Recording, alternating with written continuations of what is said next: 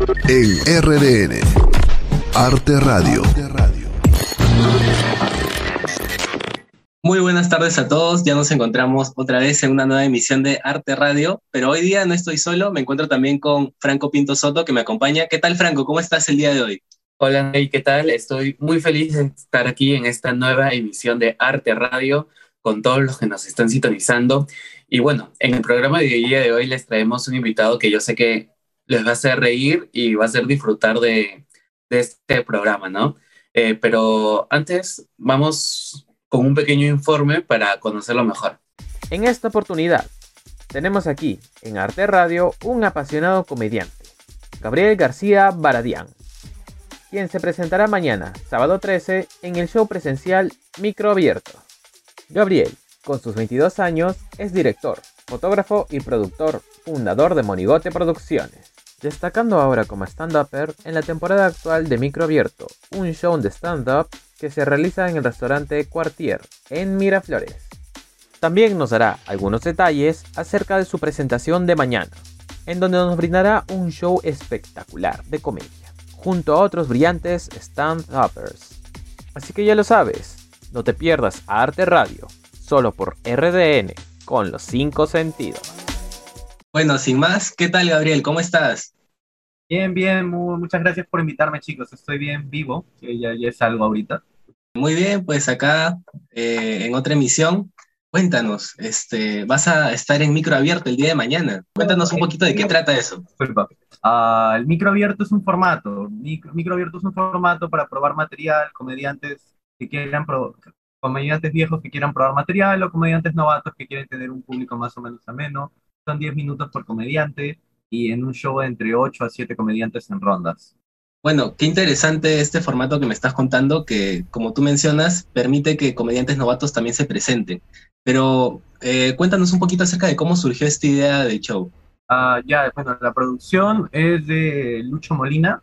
Lucho Molina es, es comediante, de hecho, pero se ha destacado como productor de shows desde hace 3, 4 años antes, cuando recién era stand-up, no estaba iniciando, miento, porque yo he sido de la tercera generación de stand-uperos, pero cuando ya se estaba fortificando, los puntos fuertes siguen siendo el Club de la Comedia Peruana, eh, Punchline, si no me equivoco, diferentes grupos armados, pero no había un centro en el cual los nuevos comediantes pudieran presentarse.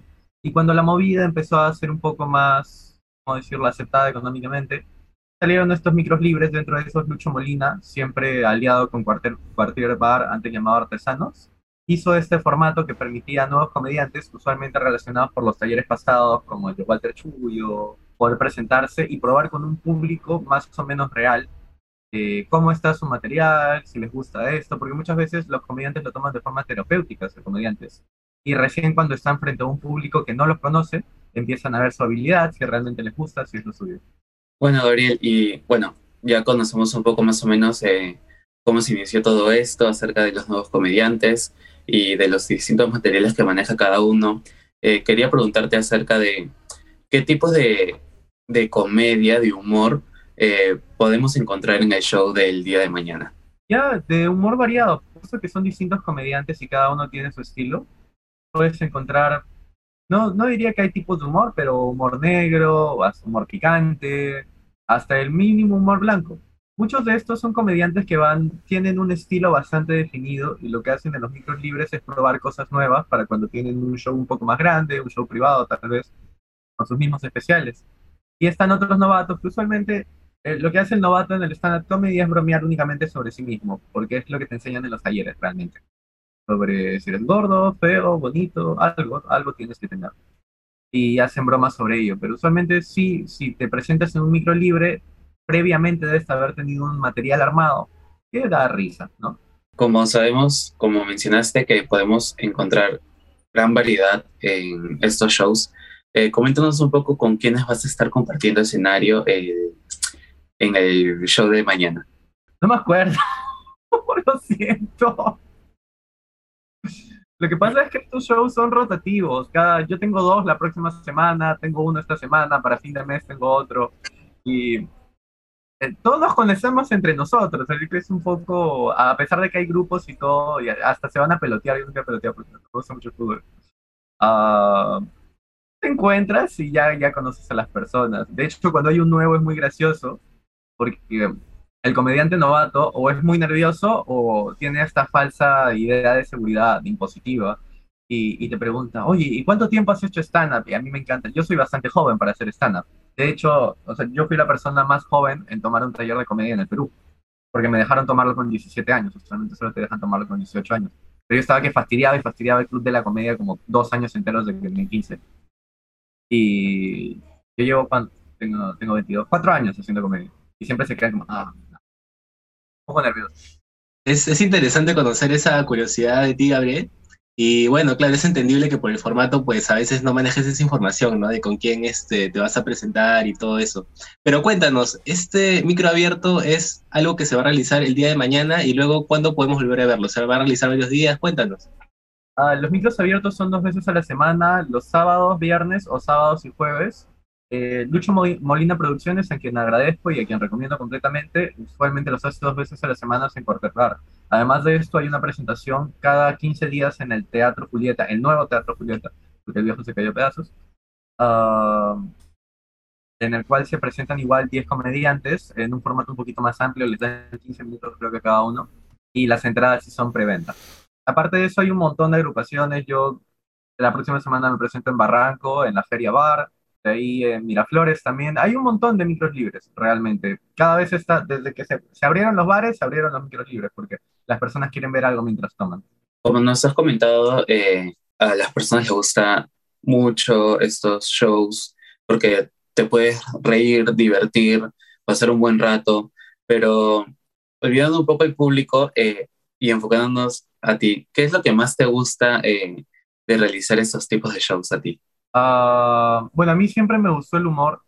El primer monólogo que vi, consciente de que era un monólogo, porque en las películas gringas siempre sale el stand-up, fue uno en Terras. No sé si se acuerdan de Terra, esta página española, que era como un portal de videos. Y dentro de eso habían pirateado un video de Ricardo, Ricardo Mendoza, a quien conozco, de hecho. Y era su monólogo sobre los combis. Y a mí me encantó porque o sea, era un niño, tendría 11 años, 10 años, y, yo habría tomado también una combi, y todo lo que decía él era muy gracioso. Ahí empezó a usarme el humor, empecé a ver otros comediantes.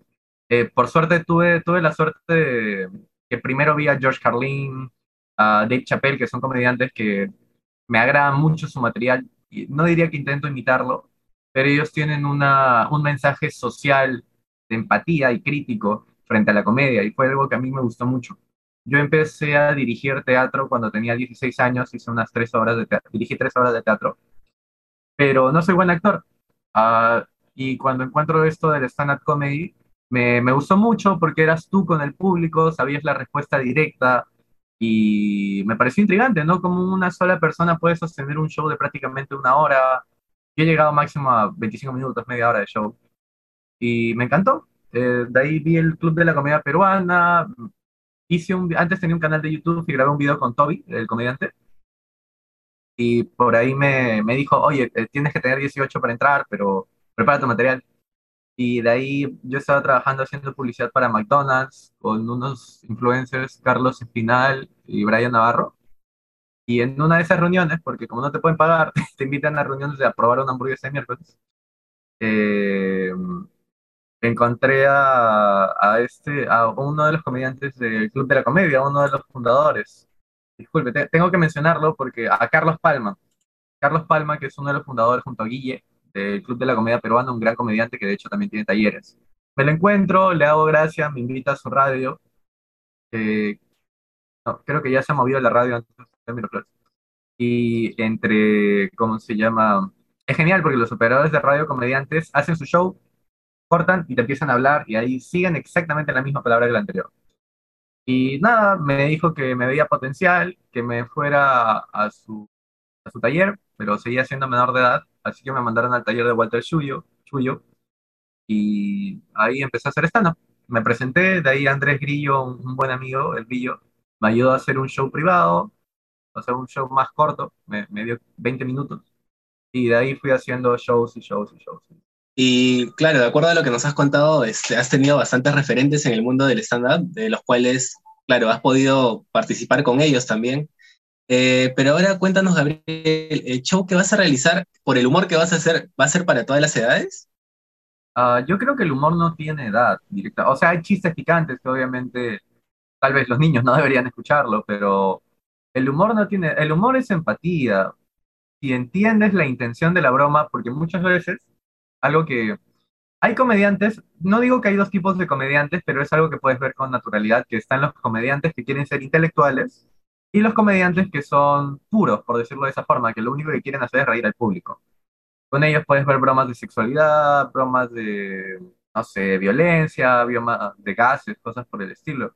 Pero los, hay el otro tipo de comediantes que quieren ser intelectuales, y digo quieren ser intelectuales porque muchos lo que termina siendo es pretenciosos, eh, intentan ser un, a veces intentan hacer humor negro o intentan hacer referencias, pero si la broma está bien hecha, realmente no importa qué tipo de humor tengas, negro, blanco, amarillo, lo que quieras, si la broma está bien construida, la intención se va a entender. Y va a hacer que cualquier público, ya sea un niño, tal vez no un niño, pero tal vez de un adolescente a alguien de 60 lo entienda. Obviamente, el humor es cultural, no es subjetivo. E-, eso es, una, es algo que... El sentido del humor es subjetivo porque cada uno carga un cierto sentido del humor. Pero el sentido del humor, el humor en general es cultural, porque nosotros estamos asociados a ciertos parámetros, esperamos ciertas cosas cuando alguien habla, y cuando esto es roto por el ingenio, ahí se genera la risa. Así que sí, mm, diría que de todos los tipos de humor y todo el mundo, mientras el comediante sea bueno, lo puede explotar. Y bueno, ahora que sabemos un poco más o menos del distinto tipo de humor, de cómo cada uno de ustedes puede ver cómo sacarle provecho a lo que más les gusta. También eh, sabemos que como que la interacción es importante con el público. Dime, coméntame un poco acerca de cómo es esta interacción y más aún que ahora que estamos en pandemia y bueno, el distanciamiento social y los protocolos, ¿no? Ya, el comedy como forma de arte se compone únicamente de dos cosas, el monologuista y el público. El público es sumamente importante porque para saber que funciona tu broma, para saber que das risa directamente, necesitas confiar en el público, necesitas empatizar con él y que ellos empaticen contigo. Es la parte más básica de cualquier stand-up. Por eso con la nueva virtualidad fue muy difícil saber si tu monólogo era gracioso, porque las personas, o sea, se reían bajo su computadora. Yo hice creo que solo tres shows virtuales, tal vez cuatro, y era incómodo porque tú podías estar muy seguro de que tu broma estaba bien, pero no tenías ningún receptor que te dijera, ah, esto funciona, lo han entendido. Y a diferencia del teatro, en el cual tú puedes plantear un monólogo completo, pero tú tienes esta seguridad, no solo de que está bien escrito, sino de que el monólogo está hecho por el bien del monólogo, es difícil. El stand-up necesita el público sí o sí, es, es parte básica de este. Antes, bueno, ahora, ahora, como antes, mirar al público ver cuánto se ríe es algo muy interesante, pero sobre todo algo que te enseña mucho humildad porque es terrorífico. A diferencia de otras formas de arte, tus jueces no son eh, intelectuales o personas a las cuales, si bien su opinión importa, honestamente es una subjetividad frente a marcos teóricos. El público solo tiene subjetividad, o le da risa o no le da risa. Y muchos comediantes novatos eh, que son buenos, caen en decir que su público estaba apagado o estaba mal, que puede pasar, siempre puede pasar. O sea, puede ser que un día el público siga, ah, se murió mi abuela, no me quiero reír. Pero ya había comprado las entradas. Y, pero usualmente tú como comediante, y, y esto es una razón por la cual los comediantes tienen que ser humildes, tu única función es hacer que el público se ría. Si quieres dar un mensaje, si quieres enseñar algo, si quieres dar información, todo eso son extras, pero mínimo tienes que hacer que tu público se ría, porque como profesional, y eso es lo que es un comediante, es un profesional, es alguien que cumple un servicio a través de un pago o algo por el estilo. Necesitas asegurarte de eso, pero sí, el papel de público es terrorífico.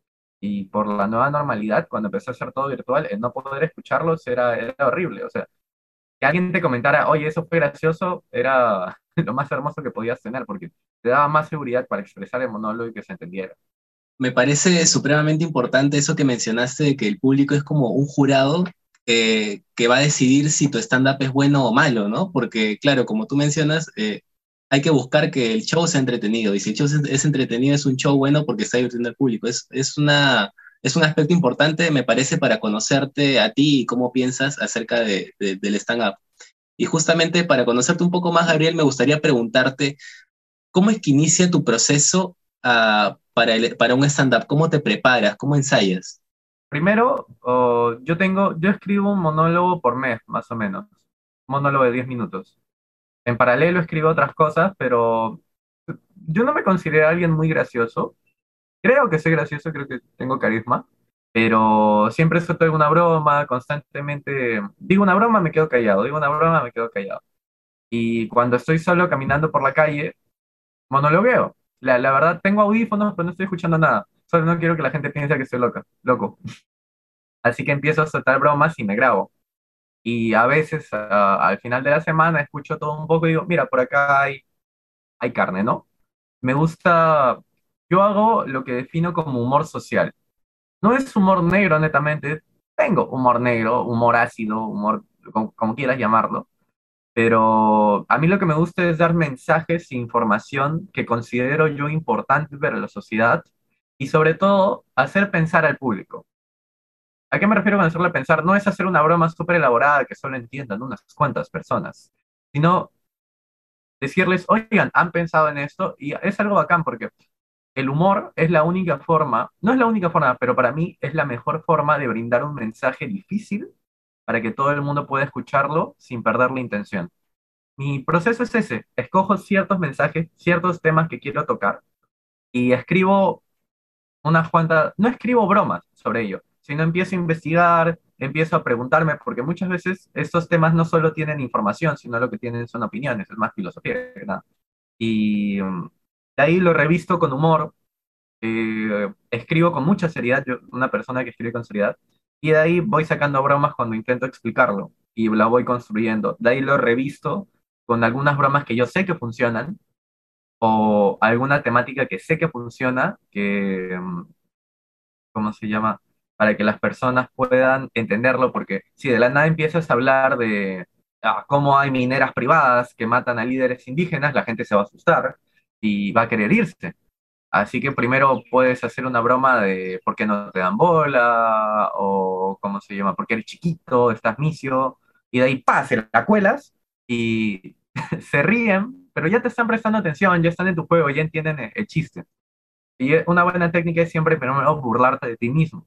Y en caso no tengas nada de que burlarte, porque a veces no hay, eh, a veces solo eres un narcisista de miércoles, eh, encuentras algún punto medio. Una vez encuentras esa conexión, puedes decir lo que realmente quieres. Algunos comediantes solo quieren hacer reír. A mí me gusta hablar de distintos temas, esto, periodísticos, entre otras cosas. Yo diría que mi, mi forma de escribir un monólogo es escribir una nota periodística e intentar contarla de la forma más graciosa posible. De hecho, yo mismo la divido eh, de a forma de yunque, con un lead, con una introducción y al final es la broma final, usualmente mis monólogos, siempre es un resumen del, del comienzo. Pues de verdad es bien interesante tu forma de, de armar es tu, tus presentaciones, ¿no? Porque es como que, como bien estructurado. Y bueno, eh, tú nos comentabas también que a inicios de cuando hacías tus presentaciones virtuales, como que te era bien difícil saber si tus chistes estaban pegando con el público porque por lo mismo que no tenías la interacción. Entonces, cuéntanos un poco cómo es que te mantenías motivado por, para decir, no, voy a seguir con el stand-up a pesar de que, bueno, en ese momento no se sabía que tan pronto íbamos a regresar a la presencialidad, ¿no? Ah, bueno, la depresión ayudaba, pero sobre todo... ah, bueno, para empezar, esa es, esa es la teoría, ¿no? Lo que yo te estoy diciendo me he dado cuenta después, pero yo soy una persona que, que en realidad improvisa mucho. Se me da mejor improvisar que hacer monólogos, de hecho. Lo difícil de hacer un monólogo es que vas a decir algo una y otra y otra vez, así que tu material tiene que ser, ¿cómo se llama? Eh, tiene que ser un buen material. Cuando improvisas, tienes la ventaja del momento, pero la desventaja del momento es que nunca más se va a repetir. Hacer un monólogo es encontrar un momento y poder repetirlo una y otra y otra y otra vez y que funcione. En cuanto a lo de la pandemia, ya, em, a mí yo no me puedo cerrar la boca, soy una persona comunicativa. Todos me han dicho que debería cerrar la boca un poco más, oh, disculpa.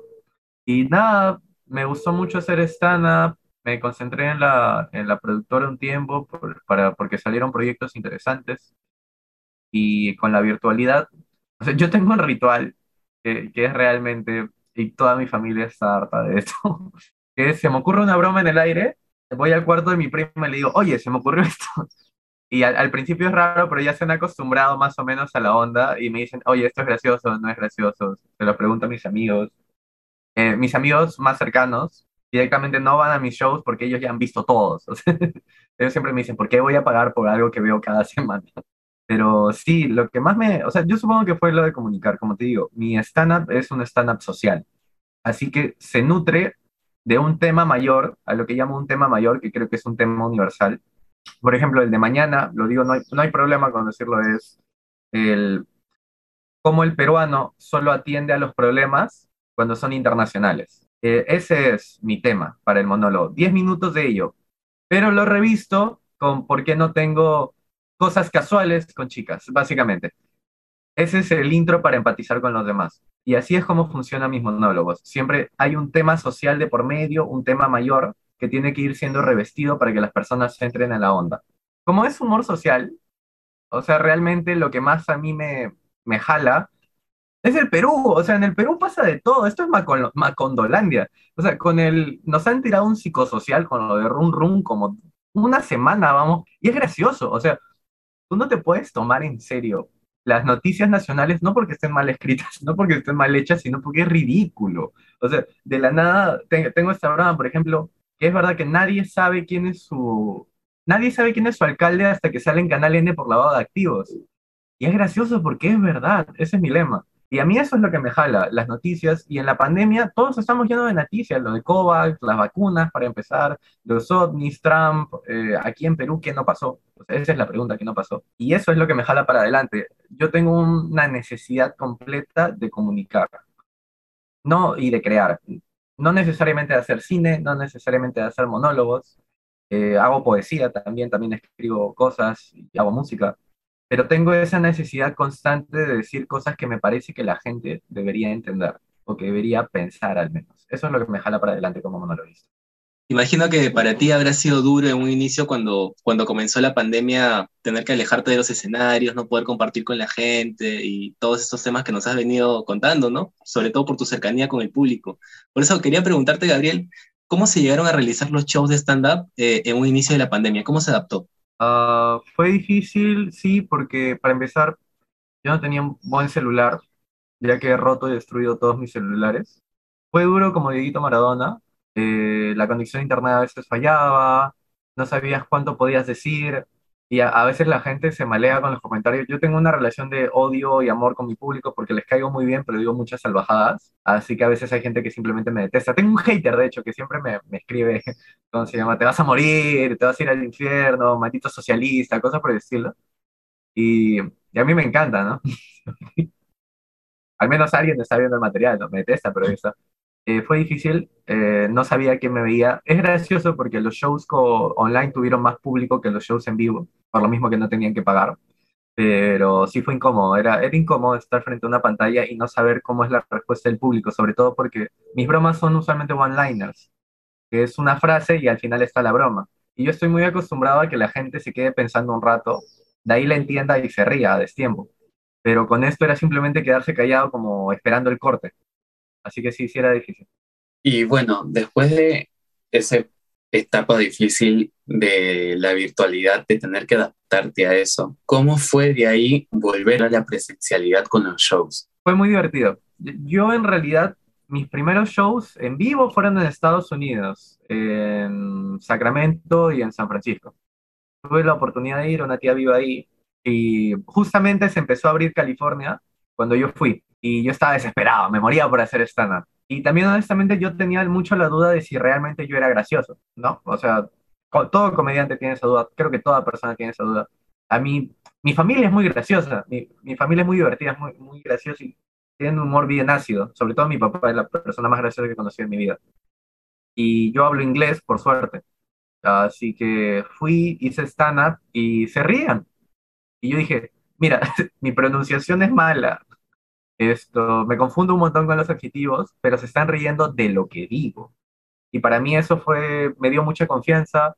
me hizo tener un círculo de estandaperos que estuvieron sorprendidos. Me gustó mucho porque aprendían de Perú con mis monólogos y al mismo tiempo era crítico con el mismo país y no se lo tomaban mal. Algo muy bacán del público norteamericano que es creo que eh, pasa con cualquier lugar que tenga una economía más o menos estable, es que están esperando algo diferente. Muchas veces el público peruano, y esto no es su culpa, pero es una cuestión simplemente psicosocial, van a reírse, van a distraerse, a pensar en cualquier otra cosa.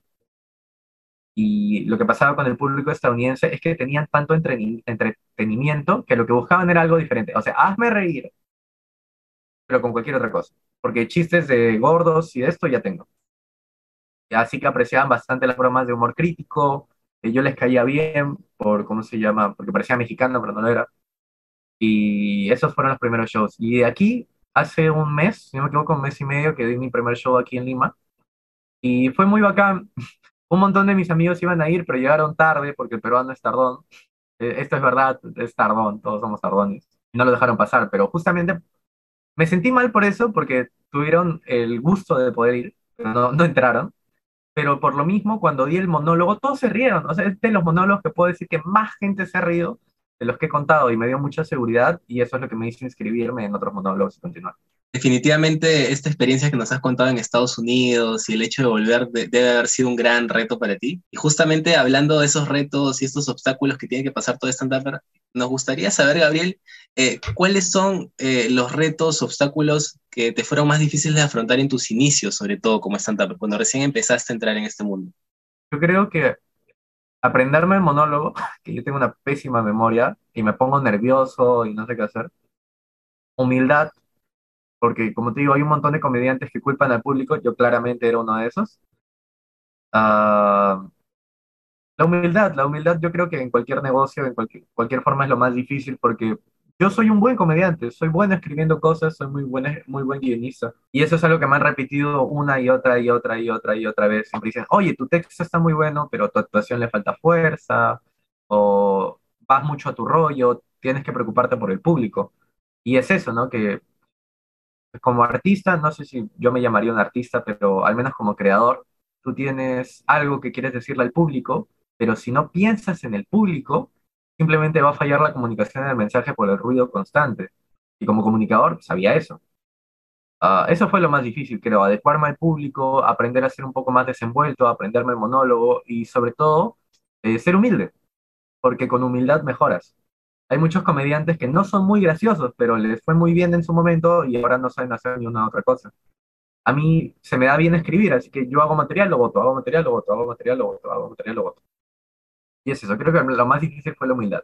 Bueno, y tal vez esos obstáculos te podrían traer ciertas dudas y sí, pero ¿quién te, por ejemplo, te inspiraba a decir, no, quiero seguir en el stand-up, quiero llegar a ser tan grande como tal persona? Creo que George Carlin es mi mayor inspiración. No, Dave Chappelle. Bueno, tengo. Mis comediantes favoritos son Bob Burnham por su creatividad y originalidad.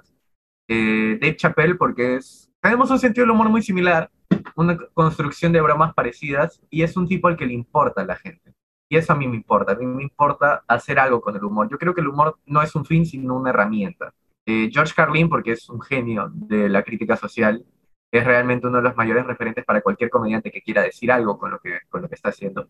Es un tipo que tenía el valor de tocar temas muy calientes, pero no por, solo, por ser un idiota, sino por querer hacer algo con ellos, por saber que la gente necesita ser tocada de esa forma, presentada de esa fuerza para poder pensar.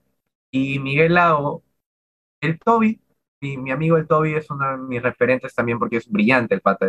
Tiene un sentido del humor, una construcción, pero sobre todo una profesionalidad a la hora de armar su material es muy envidiable. E, el, tipo, eh, a pesar de que es muy bueno improvisando, se toma muy en serio su trabajo. Creo que es algo muy respetable. Y Miguel Lago, que es un comediante español que arma muy bien sus personajes, que igual hace humor social, pero lo que más me gusta de él es cómo arma sus personajes. Esos son mis referentes. Bueno, Gabriel, ahora para conocer un poco más acerca de esta presentación que vas a tener. Mañana se presenta Micro Abierto. ¿Dónde podemos conseguir las entradas o cómo podemos ir a verte? En cuanto a eso, las entradas son libres. Hay un aforo de, si no me equivoco, 50 personas, menos. El consumo mínimo es 25 y la, la, entrada es libre. Vas a cualquier bar en Miraflores, en la calle Berlín. No, no me acuerdo qué calle es. Tal cosa del Parque Kennedy. Y vas, te diviertes, escuchas a los comediantes, estoy seguro que te vas a divertir. Recuerda que hay cada semana, tanto los viernes, los sábados o los jueves, hay monólogos allí, igual a la misma hora, a las 8 de la noche. ¿Y qué protocolos de seguridad van a tener a la hora de tener este evento el día de mañana? Hay un distanciamiento total continuo, hay un menor, una menor cantidad de personas eh, de los restaurantes, porque es ley. Eh, en cuanto a los comediantes, todos obviamente estamos siempre con mascarilla. Al momento de subir al escenario no, pero el micro es desinfectado y intercambiado entre dos cada vez que da. Y eso, esos serían los, los, protocolos. Ah, y obviamente alcohol a entrada y salida, medida de temperatura, entre otras cosas. Bueno, Gabriel, eh, para ir finalizando ya esta genial entrevista que hemos tenido con Arte Información acerca de lo que es todo esto del stand-up, eh, coméntale al público cuáles son tus redes sociales, como para que te puedan seguir y sepan un poco más acerca de, de este trabajo que vas a realizar el día de mañana? En cuanto a mis redes, yo tengo una red como comediante y una red como audiovisual, pero más podemos encontrarme con audiovisual, es Gabriel GGB Audiovisual, eh, con una G y con una B. Y ahí pueden ver mi material, pueden ver monólogos que tengo, links a redes sociales, a canales de YouTube en los que hay shows completos. Pueden encontrar mis shows en inglés en Estados Unidos, que puedo, recomiendo, son bastante graciosos. Eh, Pueden encontrar shows que he hecho aquí, que tienen tal vez un año, tal vez dos años. Y en TikTok también me pueden encontrar, ahí, algo, ahí hago algo muy interesante, igual Gabriel GGB Audiovisual, que es decir la parte periodística, las investigaciones que hago para mis monólogos.